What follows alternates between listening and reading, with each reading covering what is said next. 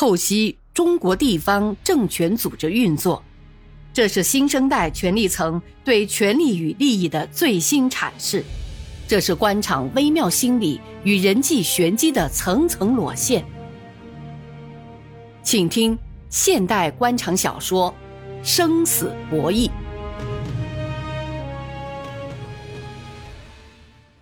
八年了，工作稍从容一点，他常常想着母女俩。他很内疚，他自责，他骂自己不是个男人。好汉做事好汉当，自己想爱的女人不敢爱，亲生的女儿不敢认，还算个什么男人吗？为什么呢？不就是因为头上一顶乌纱帽吗？因为这，他真羡慕西方国家的自由，那才是真正的尊重人权。怪不得老美常常拿中国的人权说事儿。楼下院门有开锁的声音。一定是潇潇到了，脚步声由远而近，到了厅堂，到了楼梯，到了套房的门口，停住了。他拉开门，潇潇站在门口，柳王明几乎是把他拖了进来，两人什么也没说，就抱在了一起。好一阵，潇潇在他的肩头开始哽咽，继而抽泣。潇潇，总算是见到你了，你该高兴才是呢。柳王明一手搂着潇潇的腰，一手在她的背上，潇潇哭得更厉害了。好了好了，让我好好看看你。柳王明双手端着潇潇的脸，帮她擦干挂在脸上的泪，足足端详了两分钟。潇潇，你先洗洗，休息一下。潇潇眼泪在眼眶中打转，他怪责道。我都来新阳四天了，你都躲着我，什么意思？哎，你从电视上也看到了，我这几天排的满满的，刚才离开办公室还处理了一大堆文件呢。你让那个姓汤的民政局长和我谈什么项目？那个凶神恶煞的样子，见到就难受。这事儿你就放心吧，我都给你安排好了。新来的局长等人大常委会通过后。马上就到任，是我一个哥们儿，你不需要同姓汤的打交道。你当时骗我说新加坡是个好地方，好什么呀？那个鬼地方比中国还封建，一个男人强吻了女人就要受鞭刑。我后来才想明白了，你让我去那儿，对你来说更安全。你让我等你一辈子。好了好了，我们见面一次不容易，先不谈这些。潇潇，你来了，我们的女儿在那，行吗？她能管好自己吗？柳王明想起了一直没见过面的女儿。她现在就读一所英语学校，是住校生。星期天，表妹会接她去姨妈学钢琴，同表哥和表姐的两个孩子一起玩，他们很开心。嗯，你看，我带了女儿去年圣诞节演出的剧照。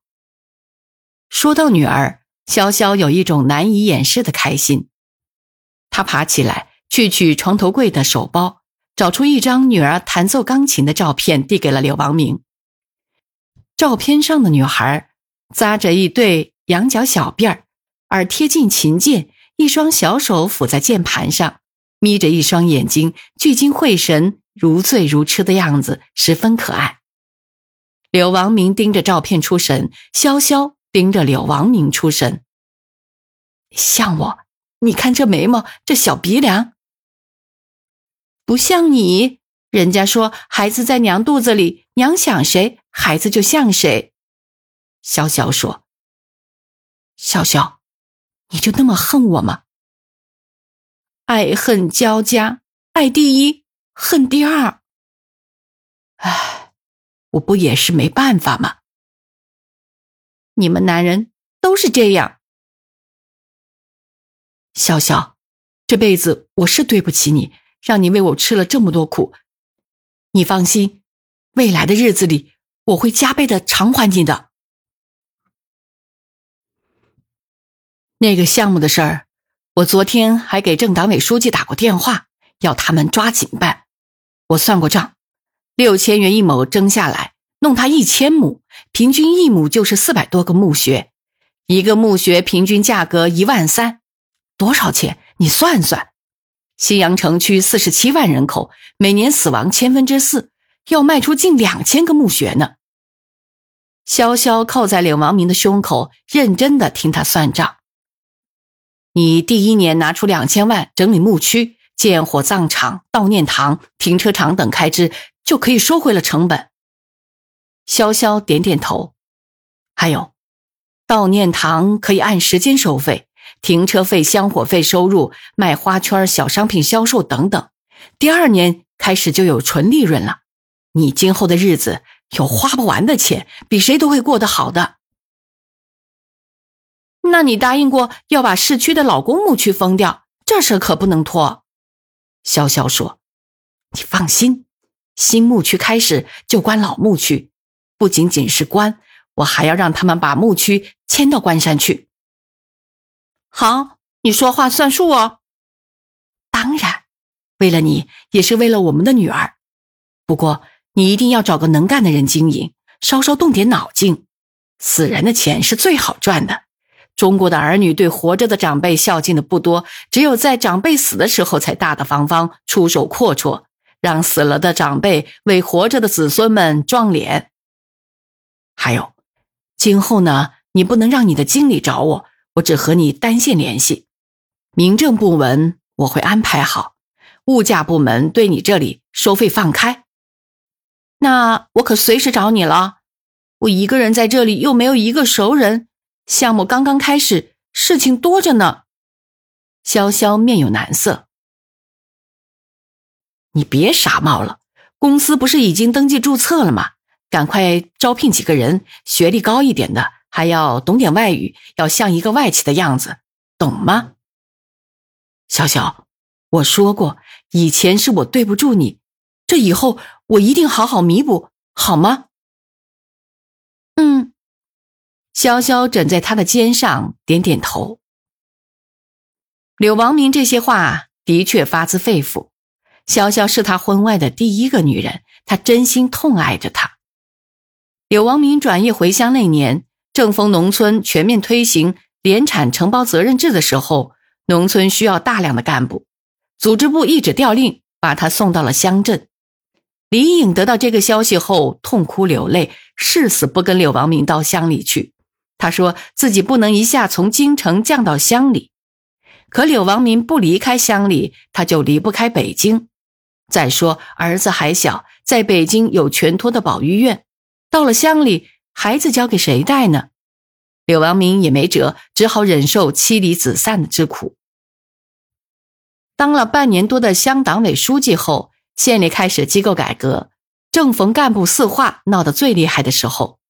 柳王明琢磨自己论年龄三十多岁，在部队首长身边锻炼多年，彻头彻尾革命化，开过车，当过部队汽车连长，不算专业化。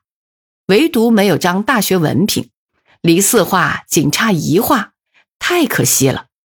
他想起了首长在中南海后面一栋小四合院接见时说的话：“有事儿就来找我。”于是那年春节前夕，柳王明提着一篓柑橘、两只腌咸的野兔，在硬座车厢里颠簸了二十多个小时，到达了北京，乌头垢脸的进了家门。他想和李颖一起过个年，好好同他谈谈，再趁机找找首长。两天后，才跟首长的秘书通上了话。秘书非常客气，马上向首长报告，然后叫柳王明告诉他住的位置，不要走动，他马上派车接他。等首长晚上的外事活动结束后，就接见他。于是到了晚上十一点，才见到了首长，问了他一些农村的情况。中央第三个一号文件后，农村出现的变化、农民增收情况等等，让柳王明吃惊的是，首长对农村的情况了如指掌。小柳啊，你到乡里工作很好，是个锻炼，要把部队的好传统带到农村去，为老百姓扎扎实实办几件好事。农村需要人才呀。首长，我本来就是农民。我对农民有感情，是真想为农村农民办点好事儿，就是家里有些困难，爱人是北京人，不愿跟我去乡里工作，还一直在北京呢。哦，那很不方便嘛。有什么想法呢？说说。这不，县里正在机构改革，要选拔一些年轻干部到县级岗位上工作。我想这是个好机会，要是能行，我爱人会同意跟我到县里工作。首长不知好不好同省里？柳王明还有些不好意思说下去。嗯，这倒是个思路，好吧，你回去好好干，把工作干好，让组织来考虑这件事儿啊。首长，我这次是特意来向您拜年的，带了一点土特产在警卫室，请您尝尝，不成敬意。小鬼。来我这里还带东西，见外了不是？下次可不行啊！首长，您太忙，要保重身体，注意休息。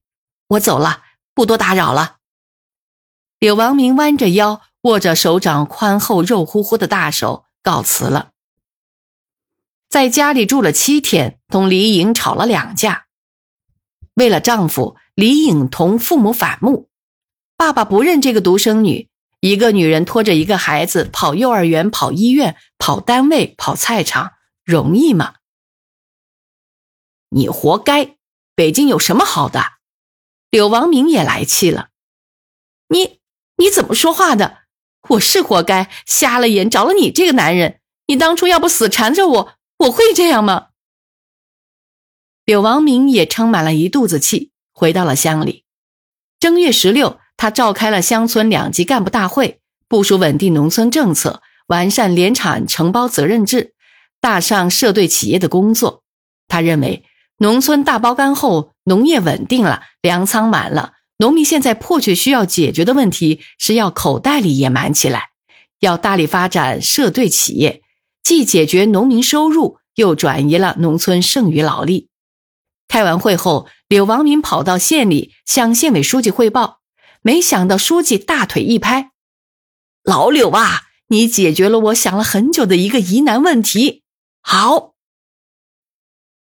不出几天，地区来了一个什么工作组，让柳王明汇报发展社队企业的想法。工作组还找了一些乡干部谈情况。一个多月后，县委组织部通知，地委领导要找他谈话。柳王明。成了县政府分管农业的副县长候选人，一时没有宿舍，只好住在县政府招待所。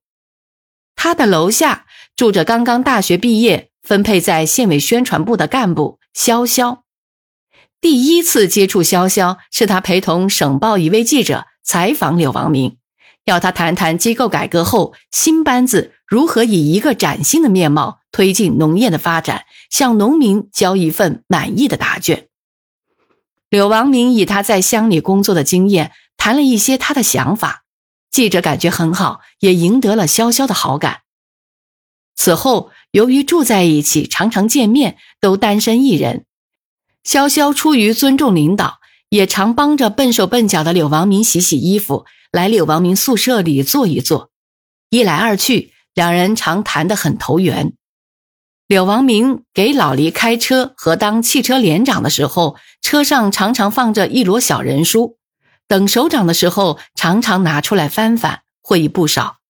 他从小人书中知道有《三国演义》，有《红楼梦》，或许是脑袋里装的东西少，这些故事看后就不易忘记。在同潇潇接触中，柳王明给他讲故事，让潇潇佩服的不得了。潇潇是学新闻的。尽管看过很多文学名著，但他觉得不如柳王明有学问。柳王明同他讲三国故事，讲《红楼梦》中的爱情，讲农业的发展，讲农村碰到的习俗，常常让潇潇赞叹不已。柳王明也因姑娘青春勃发而燥热难耐。潇潇二十岁出头，身材浑圆，散发着诱人的青春活力，于是柳王明在他面前。难以抑住的欢喜。趁着五一节的下午，招待所的员工全部组织出去春游了。柳王明没有出门，他敲开了潇潇的房间。